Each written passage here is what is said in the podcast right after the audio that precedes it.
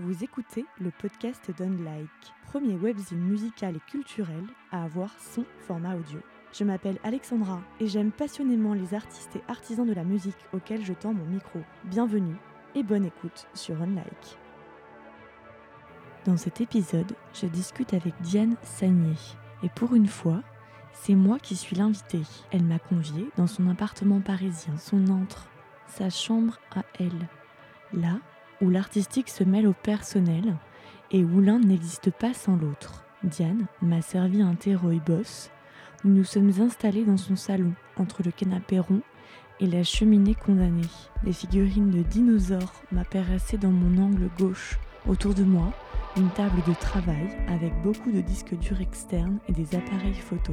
Stockage des œuvres, de 10 ans de vie et de travail.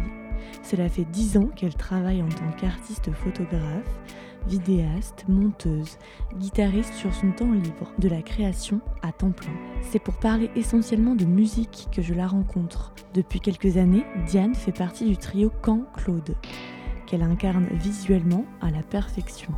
Et dans ce trio, elle est tout sauf une plante verte. Elle chante, elle joue de la guitare, elle compose. Quand Claude, c'est un trio, mais c'est elle qui en parle le mieux. Le groupe a sorti en mars 2019 son nouvel album, Double Dreaming, comprenant les titres qui ont fait leur renommée, Horses et Hero.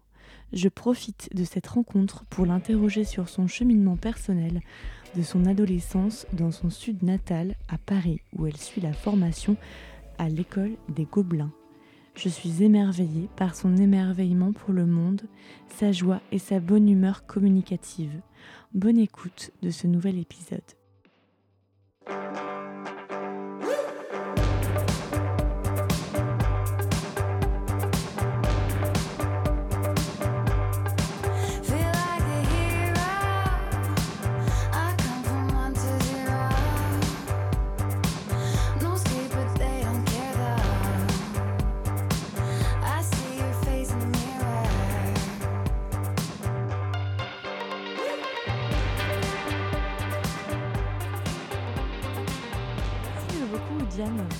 Recevoir euh, chez toi. Merci. C'est trop, chouette. C'est souvent assez spécial d'entrer dans l'intimité de l'artiste parce qu'on on voit euh, bah, ce qu'il habite. on voit des instruments, on a des guitares, je vois pas mal d'appareils photo, on va en parler. Tout, tout à fait. Des photographes. Donc forcément, tout de suite, ça a créé euh, une autre atmosphère, je trouve. Euh, donc merci beaucoup de me recevoir chez toi. J'aime bien ta musique, j'écoute depuis euh, pas mal d'années. Ah ouais Ouais, je suis un peu en filigrane ce que tu fais. Et euh, je suis super contente du coup de te, de te rencontrer de te recevoir. C'est, je suis honorée vraiment. en plus, tu m'as fait un super thé, donc ah bah, c'est très très chouette. Peut-être pour commencer, je pourrais te demander toi de te présenter. comment toi tu te définis je m'appelle Diane Sagnier, je suis franco-américaine. Euh, j'ai toujours vécu en France, par contre. Pas mal voyagé quand j'étais petite. Euh, je suis photographe et réalisatrice de mon premier métier, on va dire. Euh, mais toujours, j'ai toujours été musicienne de chœur. Et c'est devenu un peu plus sérieux, du coup, il y a 5-6 ans, en rencontrant Mike et Léo. Je les ai rencontrés sur, avec un producteur qui voulait organiser un tournage de clip. Euh, je te passe les détails, mais on s'est revus par la suite, on a pas mal bossé ensemble, et ils m'ont proposé de passer en studio un jour. Nous voici aujourd'hui. et comment ça s'est fait en fait Enfin, je crois que c'est en 2013, hein, c'est ça que vous vous êtes rencontrés. À l'occasion de ton boulot, enfin ton travail de photographe, euh, d'artiste, t'as as levé la main genre et au fait, moi aussi j'aime bien chanter, j'ai envie aussi de chanter. Enfin, comment comment tu Non, en fait, euh, du coup j'ai des Mike, euh, le chanteur de tristesse contemporaine, qui est aussi compositeur et bah, claviériste en ce moment sur scène avec Cam Cloud. Et on a fait pas mal de petits montages vidéo. Je l'ai aidé à monter des petites vidéos qu'il avait déjà filmées. On a refilmé pas mal de petits trucs pour alimenter une autre vidéo qu'il avait commencé. Euh, donc on se faisait des, petits, des petites journées un peu créa chez, dans mon ancien chez moi. Et en fait, euh, bah, c'était un tout petit endroit. Puis forcément, il y avait les guitares. Euh, et par curiosité, il m'a googlé un jour et il est tombé sur des vieilles vidéos de moi en train de jouer de la guitare et chanter. Voilà. il, y a des, vidéos comme ça qui circulent sur Internet alors. ouais, c'est ça. Et je crois qu'il cherchait. Euh, je pense que lui et Léo, bah, qui collaborent ensemble sur pas mal de trucs, euh, cherchaient une voix féminine pour certains de leurs morceaux qu'ils avaient composés. Et je pense qu'ils se sont dit Ah Ils m'ont regardé comme ça, un peu en side-eye. Peut-être, on va voir. Du coup, je suis passée en studio. On a testé. Euh, bah, il me semble qu'un des premiers morceaux qu'on a enregistré ensemble, c'est Horses. C'est un qu'ils avaient composé ensemble il y a hyper longtemps et ils savaient pas quoi en faire. Euh, et puis après cette session-là, je crois qu'on a buffé euh, deux, trois petits trucs. Et on s'est dit, OK, pourquoi pas? Et puis on a commencé à se voir bah, une fois par mois, deux fois par mois, plus, jusqu'à ce qu'on ait une dizaine de morceaux et qu'on décide d'en mettre sur SoundCloud. C'est bien qu'on parle de deux d'entrée de jeu parce qu'en fait, euh, c'est surtout toi qu'on voit même sur les visuels, sur les pochettes, et on s'imagine pas forcément que comme Claude, c'est un trio en fait. Tout à fait. Euh, c'est quelque chose qu'on découvre euh, quand on fouille un peu. Bon après, on lit la bio par exemple sur Spotify, etc. Et donc on, découvre que oui, il y, y, a trois personnes derrière, enfin ce projet c'est ensemble. Pourquoi ils sont pas plus euh, présents? C'est un peu, euh, c'était une sorte de conversation euh, qui a duré assez longtemps. Je pense que au début, ils étaient juste contents d'avoir trouvé une nana qui représente bien ce qu'ils voulaient. Ils se disaient go, c'est toi. Même pour les concerts, au début, comme on avait bossé que en studio, qu'on n'avait pas travaillé le live vraiment avant vraiment de commencer à release des petits trucs. Et en fait, moi, j'étais là, genre, mais non, euh, on compose tous ensemble. Pourquoi? Euh, C'est que moi, enfin, je me voyais pas du tout supporter ces tracks euh, sur scène toute seule ou avec des musiciens qui qui sont pas à la base du projet. On était, c'était le tout début.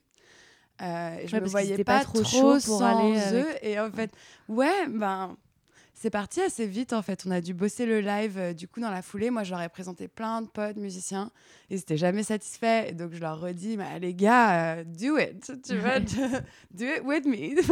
Pourquoi on cherche d'autres gens? Vous êtes des très bons musiciens. Du coup, à, cette époque-là, Mike, il a appris à utiliser euh, la machine à rythme, la 808, un peu de synthé pour nous accompagner sur scène. Léo qui a la guitare, c'est ce qu'il sait faire, il n'y a pas de problème.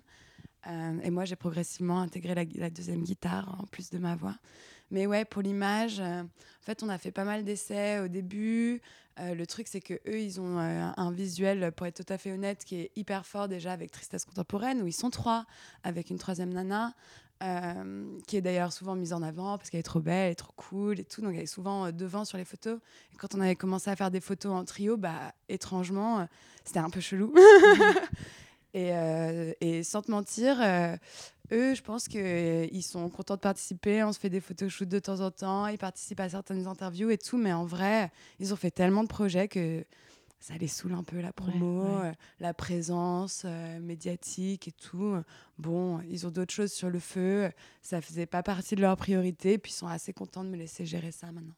Parce que toi, du coup, tu peux euh, mettre euh, tes talents euh, d'artiste, même photographe, vidéaste, à profit pour ce bah, projet-là et du coup, au créer en fait. Au début, avec une certaine je savais pas trop ce que je voulais montrer. Du coup, est-ce qu'on montre des personnages Est-ce qu'on montre un univers totalement abstrait? J'avais commencé, par exemple, le clip de Hurricane, j'avais filmé ma petite sœur, il y a une petite bribe de moi, mais enfin, tu vois, c'était vraiment les débuts. Je cherchais un petit peu euh, ce que je voulais faire. Je n'étais pas tout à fait sûre de l'image que je voulais donner. Puis comme c'est parti hyper vite, il fallait juste que je teste plein de choses et que je vois ce que ça donne. Et, euh, et avec du recul du coup et du travail, j'ai un peu commencé à trouver le personnage de Camp-Claude, j'ai un peu pris de l'assurance, j'ai commencé à m'amuser avec ce personnage-là, à lui faire vivre différentes aventures dans les clips puis c'est cool, j'ai pu euh, réaliser tous ces clips et tout, et, et aussi travailler euh, bah, mon boulot de réalisatrice, quoi. Et euh, réaliser des idées que j'avais pas pu faire par, avant ça, soit pour d'autres groupes, soit des choses que j'avais en tête que je me disais, ah, ce serait cool d'essayer un truc comme ça. Donc c'est cool, à chaque fois, j'expérimente un peu. Et tu parles de, ce personnage, justement. En quoi le personnage de Claude est différent de, Diane. Justement, le but c'est qu'il soit le moins différent possible. Ouais, j'ai l'impression quand même que c'est. ouais, ouais, bah, je pense que le fait de s'assumer, de prendre confiance, c'est tout un, tout un process. Euh, moi qui étais derrière la caméra pendant super longtemps, euh, j'ai dû, euh, j'ai dû m'adapter et puis prendre plaisir aussi, commencer à m'amuser avec ça. Et le but c'est vraiment d'être le plus vrai possible en fait finalement, euh, j'ai une personnalité qui est assez forte, je fais pas mal de choses et j'essaie de vraiment faire transpirer ça dans le personnage de Camp-Claude, du coup. D'accord. Euh, le fait d'avoir euh, ce parcours artistique et donc potentiellement d'être bah, exposé voilà, être connu, reconnu, maintenant d'autant plus que tu fais de la musique, est-ce que c'est quelque chose qui, toi, t'a tiré, cette lumière en, quelque sorte, ou est-ce que c'est quelque chose auquel tu pensais, mais qui, est un peu, qui était un peu accessoire euh? Oui, bah, je pense la fame, c'est un truc dont toutes les petites filles rêvent d'une certaine manière. Je pense que quand j'étais en sixième, dans mon petit ou sixième ou je sais plus, un truc comme ça, ouais, grave. On m'a invité une grande chanteuse très connue. I want to be a rock star dans mon journal intime. Mais, euh, mais je t'avoue, euh, quand j'ai commencé à étudier la photographie, à le pratiquer, je me suis dit, waouh, c'est trop bien. Enfin, personnellement, je m'amusais vachement à faire ça et je trouvais que je m'en sortais pas trop mal. Donc, euh, la musique, j'en faisais sur le côté. Puis justement, ce fameux petit projet dont ils avaient vu les vidéos où je jouais de la guitare, je chantais. J'avais des opportunités, mais je le poussais pas de manière pro. Quoi. On me demandait alors la suite, un album et tout. Et je suis là, genre, non, j'ai juste décidé d'écrire quelques chansons un jour. je savais pas trop ce que ça voulait dire, euh, le pro. Et puis je me disais, concentre-toi sur ce que tu sais faire. Quoi. Enfin, ça me paraît tellement abstrait, en fait, la réussite, entre guillemets, musicale et cette fameuse. Euh, exposition dont tu parles, je pense qu'il faut être chanceux pour que ça marche vraiment. Donc, euh, pour l'instant, on n'en est pas à ce niveau-là encore, hein, je pense pas. non, mais quand même, euh, je dis non, mais en fait, je suis personne pour dire, pour savoir. Mais as quand même, voilà, tu réussis quand même à, vivre de ton travail, à, à faire Hyper ce chanceuse pour ça. Et puis à, bénéficier d'une quand même d'une exposition médiatique dans le milieu de la musique et au-delà. Enfin, ça te permet de, voilà, de, de, rencontrer ton public à pas mal de dates mmh, euh, que tu peux faire. Grave. Là, de sortir le deuxième album, parce que j'ai pas encore l'occasion d'en parler, mais euh, tu as sorti ton deuxième album là. Euh, il n'y a pas longtemps, en, en mars, c'est ça? Ah, c'était le 8 mars, ouais, 2019, comme ça. Ouais.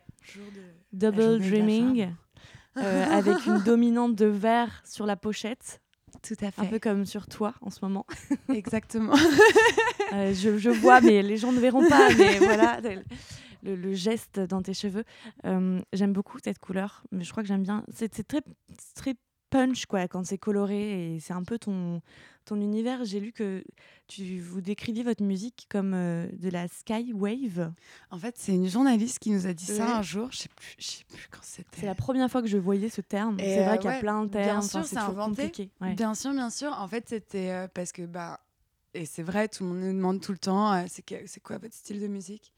Et je suis tout le temps en train de dire alors, euh, tu comprends, c'est un mix euh, d'électro-rock, un peu dream pop, un peu cold wave, un peu garage des fois. en fait, euh, la conversation s'arrête pas.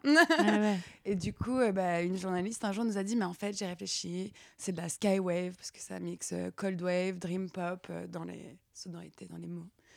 Et et assez, je trouvais ça assez bien. On, peut le garder si tu veux. Dream pop, euh, rêve, double dreaming, il y a quand même un truc. Euh, euh, qu'est-ce qui t'a inspiré, toi, pour. en fait, qu'est-ce qui t'inspire globalement, quand même, pour, pour cet univers-là très marqué qui est le, qui est le tien? C'est tout, tout, ouais. tout, autour de moi, tout ce que je vis. Je vis des trucs très forts, je suis très émotionnelle. Du coup, ouais, j'essaie juste de faire transpirer ça, quoi dans les différents projets, que ce soit en images, que ce soit en musique, du coup, ça se reflète un peu plus personnellement, mais je pense qu'il faut juste voir ça comme un artiste qui s'exprime. Ouais, justement, derrière tout ça, il y a... Euh, ouais, moi, je pense que derrière tout ça, en fait, c'est plus euh, ma vision, enfin, en tout cas, euh, ma conscience des choses qui transpire de cette manière-là, un peu rêveuse, parce que c'est vrai. Enfin, la vie, c'est une sorte de rêve. En fait, on est conscient que de ce qu'on, que ce dont on est conscient, quoi, que ce que notre cerveau nous permet de voir. Euh, la petite chose que tu as entendue dans le fond, ou le petit bruit là-bas, ou euh, la petite lumière euh, par ici. Et en fait, ça, ça shape ta, ta conscience. Et tout le monde voit les choses de manière différente. Moi, j'ai un truc un peu. Enfin, je trouve que la vie, c'est beau. J'ai un nihilisme énorme aussi, une sorte de mélancolie énorme qui vient de plein de choses, d'empathie pour les gens dans le besoin, de la tristesse de voir, euh, je sais pas, la violence euh, de la guerre ou de nos politiciens, etc. Et en même temps, c'est tellement beau. À chaque fois qu'il y a un coucher de soleil, c'est la planète qui nous dit Regarde comme je suis trop bien Regarde comme c'est trop bien la life Des trucs qu'on voit, que, euh, qu'on voit peut-être même pas. Bah, on les voit plus en fait. Et moi, je m'extasie devant vachement de bêtises comme ça. C'est pas des bêtises. Et en vrai, enfin. c'est les bases en fait. Mais c'est ce qui me permet aussi de continuer à tout kiffer. It ain't as if we wanted this.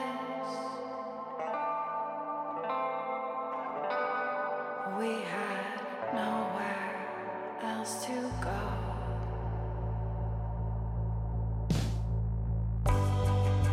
Yesterday we were creeping. I guess we both some kind of love. Toi, tu. Un optimisme aussi. Mais oui, ton... je suis sûre que cet optimisme ne te vient pas de nulle part, ça doit venir de, bah, de ton parcours de vie, de plein de choses. Tu es arrivé, euh, tu te souviens de cette période où tu es passé de, de ton sud natal mhm. euh, à Paris, à Paris ouais, pour apprendre la photographie Tu as fait l'école des Gobelins, il me semble. c'est ça. En fait, j'étais euh, bah, du coup en terminale scientifique. Euh, ah oui, en, scientifique. me dire, J'aurais pu dire littéraire, tu vois. Ouais, bah non. en fait, euh, mon papa, il est ingénieur. Il était ingénieur. Il est décédé quand j'avais 15 ans. Et du coup, il me poussait un peu dans cette voie-là, normal. il me disait, t'es intelligent, tu peux le faire. Et puis moi, on m'a jamais dit, quand j'étais en école, au, lycée ou au collège, que tu pouvais vraiment faire un métier avec des métiers artistiques, vraiment gagner ta vie, etc. Donc, euh, ben, la voie était un peu toute tracée, quoi, après pas un G euh, et la suite. et en fait, euh, en terminale, j'avais pris l'option art plat, j'avais réussi à le glisser dans mon emploi du temps parce que ça, ça marchait pas en vrai. vraiment, je m'étais un peu battue pour garder ça et c'était vraiment le cours que j'attendais en fin de semaine. Et je m'étais super bien entendue avec ma prof qui me soutenait énormément. Je faisais déjà pas mal de photos à l'époque. Et c'est elle qui m'a parlé des gobelins et qui m'a dit Tu devrais vraiment le tenter, on sait jamais. Et j'ai dit Waouh, I'll never get it, but ok, I'll try. Et en fait, euh, je l'ai eu du premier coup, alors qu'il prenait très peu de gens euh, qui avaient bah, déjà pas leur bac, quoi, parce que je le passais deux mois plus tard. Et, en fait, ça allait hyper vite. J'en avais assez marre du Sud. J'étais un peu dans ce truc où qu'est-ce que je fais? Est-ce que je tente le coup? Est-ce que je reste dans un truc un peu euh, carré et on avance dans la life? Mais je pense que Enfin, j'avais des, émo pareil, des émotions hyper fortes suite au décès de mon père et tout. Je me suis dit, il faut essayer. Et plein, vraiment envie de m'exprimer, euh, mais pas dans un bureau euh, en train de faire des calculs, en fait. Ouais. Mm. Et puis du coup, j'arrive au Gobelin, euh, gros bébé, parce que tu, les gens peuvent s'y inscrire jusqu'à genre 28, 29. Je crois que le max, c'est 30 ans. D'accord. Et du coup, euh, ouais, j'étais un petit enfant du Sud euh, qui comprend rien à la vie, mais qui était juste hyper excité de tout apprendre. Bah, vraiment. Euh... mais t'étais toute seule? T'es arrivée toute seule Et du coup, ouais, je suis arrivée toute seule. J'ai eu de la chance parce que quand je suis venue aux Portes Ouvertes des Gobelins, je venais tout juste de, de me rabibocher sur Internet. J'avais retrouvé mon amoureux de colonie de vacances de quand j'avais 9 ans qui était venu. Du coup, on était allé euh, boire un petit coup. Et lui, il était à Sciences Po et il, son, il voulait sous son appart pendant un an pendant qu'il partait à l'étranger. Et donc, trop bien. J'avais un appart et tout. J'avais sept personnes euh, que je connaissais sur Paris et trop bien. Super. C'est marrant que tu parles de la colonie, mais, ouais, mais grave colonie de vacances parce que ouais, ça m'a beaucoup marqué. Ça a inspiré euh, le nom en fait de quand, quand Claude, c'est ça, quand ça, c'est l'inspiration. Of course, of course. Bah, summer camp. En fait, je pense que bah, la colonie, c'était trop bien. Bien sûr, j'en ai des, j'ai aussi, euh, j'ai des souvenirs aussi un peu traumatisants, bien sûr, parce que c'est toujours très marquant. Mais, euh, mais ouais, en fait, j'adorais, surtout à l'époque, euh, du coup, on n'avait pas de portable et tout, et quand on y pense, enfin, bah, j'avais des relations épistolaires avec mes potes de colo. Toute l'année, on s'écrivait justement avec cet amoureux, on, on s'envoyait des lettres, quoi, et on attendait de se retrouver l'été d'après. Donc c'était toujours euh, une espèce de moment qu'on C'est un autre espace-temps que maintenant, en fait. En fait, ça sort euh, de, de, de, ton quotidien, ça sort de tes potes de l'école, ça sort euh, de tes parents, etc. Tu vis vraiment des expériences de toi-même et ça, je trouvais ça assez fou. Et même le fait quand tu dis que tu correspondais par lettre et tout, enfin ça c'est quelque chose de. C'est incroyable. Moi, ça m'arrive aussi d'avoir des copines, on s'écrivait mais pendant des années. Maintenant, on fait, on fait plus trop ça. Bah, quoi. Non, mais je reçois encore des lettres de copines des fois en voyage, mais c'est hyper rare. Elles sont trop mignonnes, c'est so special. c'est hyper rare hein, maintenant. Enfin, il y a une chanson de Arcade Fire qui dit euh, We used to wait, we used to wait for letters to arrive, and how something so small could keep you alive. Et c'est vrai, tu vois, genre euh, d'attendre euh, un, un, signe de l'autre en fait pendant longtemps. C'est quelque chose qu'on a perdu aujourd'hui. pendant longtemps, c'était une richesse énorme. tu parlais dès le départ de ton de, ton biculturalisme, si je puis dire, euh, de ton origine, euh, de, ton, ta double culture. Euh, c'est très, c'est très marqué dans ta vie. Enfin, est-ce que tu, je sais pas, est-ce que tu avais souvent aux États-Unis? Est-ce que tu passais pas mal de temps là-bas? Enfin, Comment tu as Alors, ben, intégré cette tout simplement ma maman qui est américaine du coup. qui a grandi dans le Michigan, en Floride. Ma grand-mère, c'est un peu une businesswoman qui a beaucoup voyagé du coup, parce qu'elle allait euh, là où son usine ouvrait à chaque fois. Des fois, ils ouvraient des villes juste pour l'usine et les gens qui y bossaient. Et donc, c'était des trucs de ouf, genre euh, les rues, c'était that way, this way, the right way. Moon ah, Street. incroyable. South End. que des trucs euh, faits à l'arrache comme ça par les Américains. et, et elle a pas mal voyagé. Du coup, quand elle est arrivée en France, elle a rencontré mon papa. Ils se sont fiancés hyper vite, en genre trois jours, un truc comme ça. Gros coup de foudre. Et en fait, elle n'a pas pu bosser parce que mon papa était ingénieur, du coup, euh, dans une boîte qui dépendait de l'État, qui était un peu secret défense. J'ai jamais trop su ce qu'il faisait, d'ailleurs.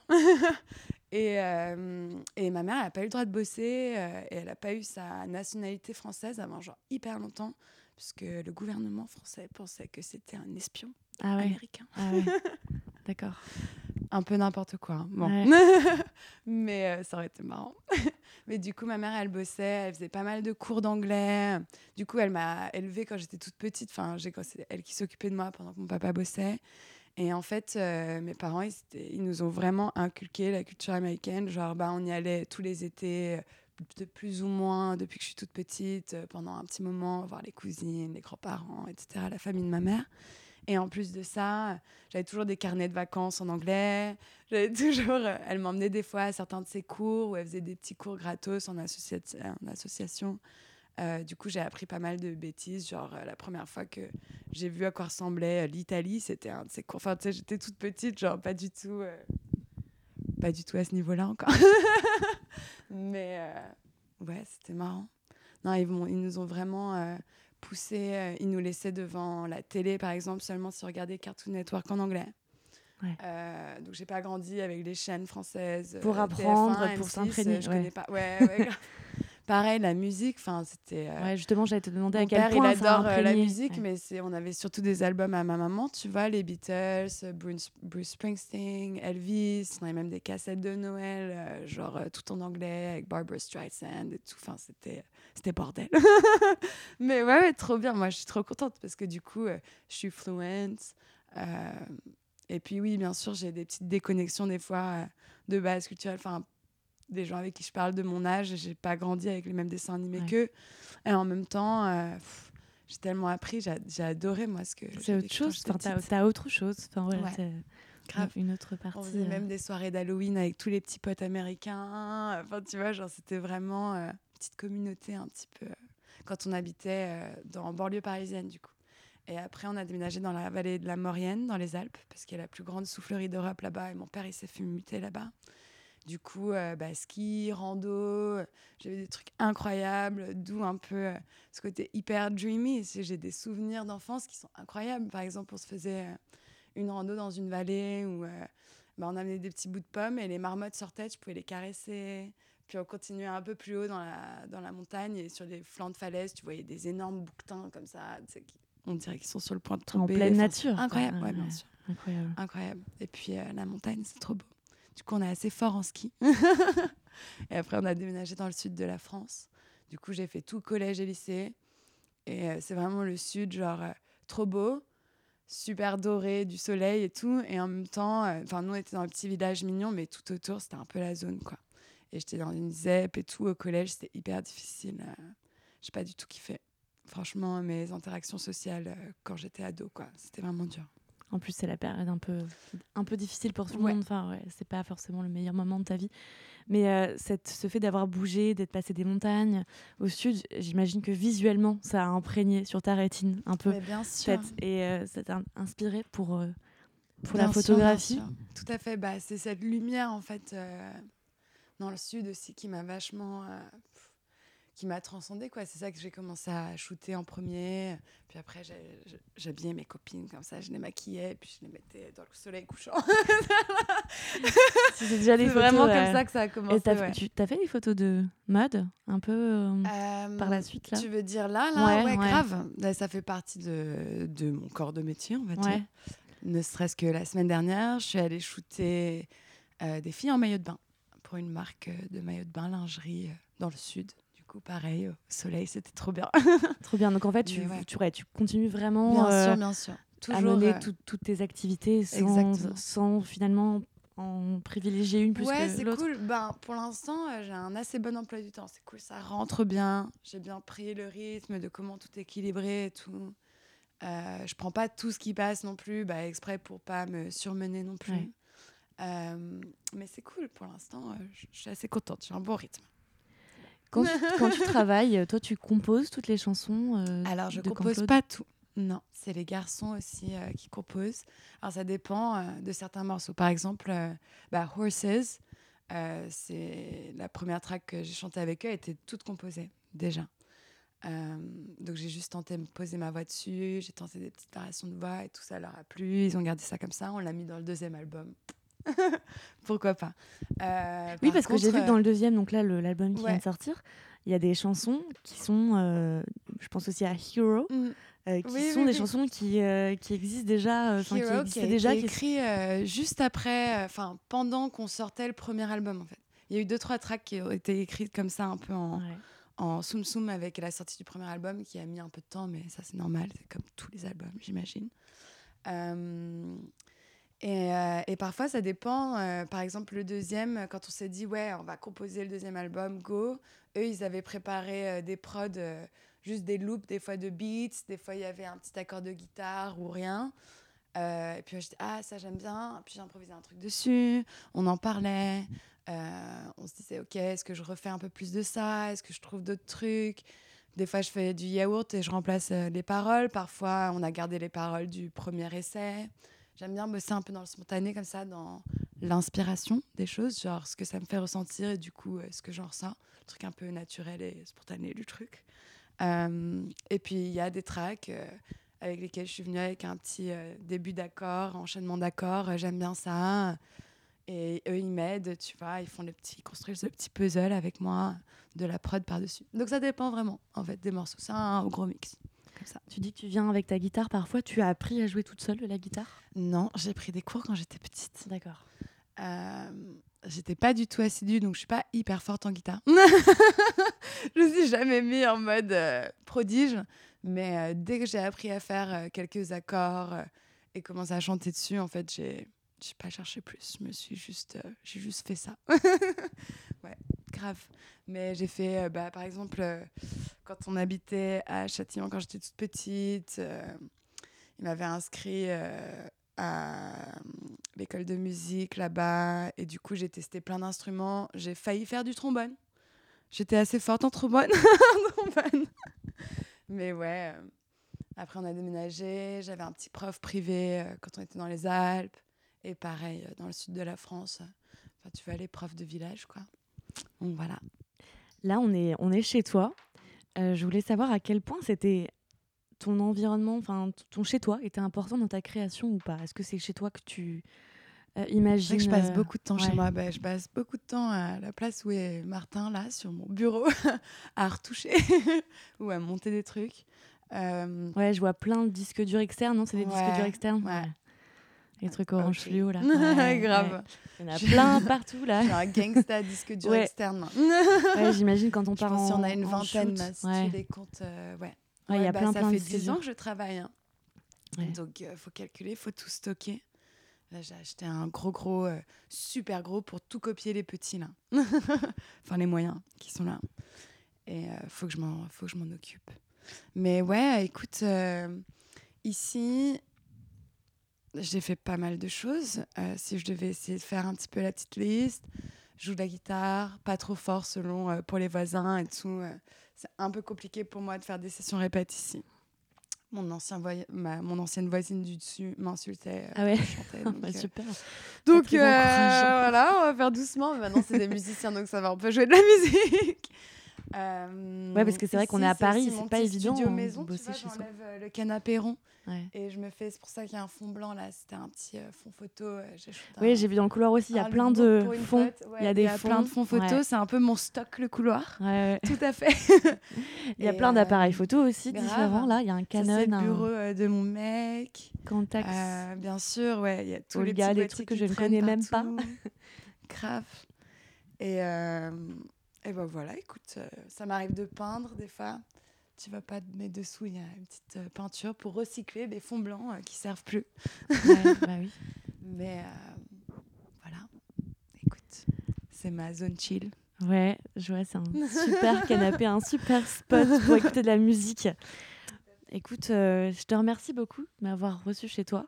Est-ce que tu voudrais ajouter quelque chose, quelque chose qu'on n'a pas abordé, que tu aimerais dire Enfin, voilà, je te laisse t'exprimer. J'ai hâte de la suite. Ouais, c'est ça. J'espère que les gens auront écouté l'album. Et, et s'est passé quand même un, petit temps entre le premier et le deuxième. Grave, après, c'est juste des délais de release. Hein.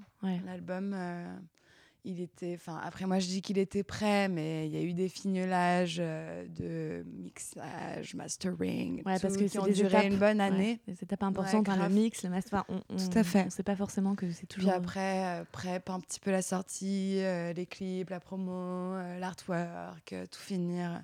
Finalement, tu perds un an et demi. Donc.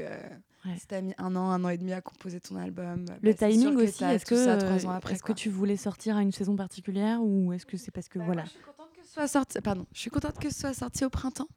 Euh, parce que c'est ma saison. Bah oui. Euh, c'est mon anniversaire le 20 mars, c'est le premier jour du printemps, donc je suis chaud. Euh, mais ouais, puis avant les beaux jours, c'est cool, comme ça les gens l'auront pour cet été, pour leur petit road trip d'été, pour leur petit chill au bord de la piscine. C'est quelque chose que tu fais, toi Tu chill au bord de la piscine Grave, Bah, ma mère, du coup, habite toujours dans le sud, dans notre maison dans le sud. Et euh, j'adore, moi, je vais faire ça, je pense, cet été. Je vais juste euh, m'occuper de ma maman, de nos chiens, de la maison et la piscine. Ça donne envie d'être déjà l'été. Oui. Merci beaucoup, Diane, c'était super. Et bonne, belle vie à cet album et Merci à, à toutes tes créations. Merci à Diane d'avoir accepté cet entretien et de m'avoir reçu chez elle. Merci à Martin d'avoir organisé cette rencontre et merci à vous pour votre écoute et votre fidélité. Vous pouvez écouter le nouvel album de Claude, Double Dreaming, sur toutes les plateformes de streaming et l'acheter en CD pour profiter de la belle pochette. Retrouvez Claude partout sur les réseaux sociaux et nous on se retrouve tous les jours sur la page Facebook du podcast Unlike et la semaine pro pour un nouvel entretien avec un invité surprise. Belle semaine, ciao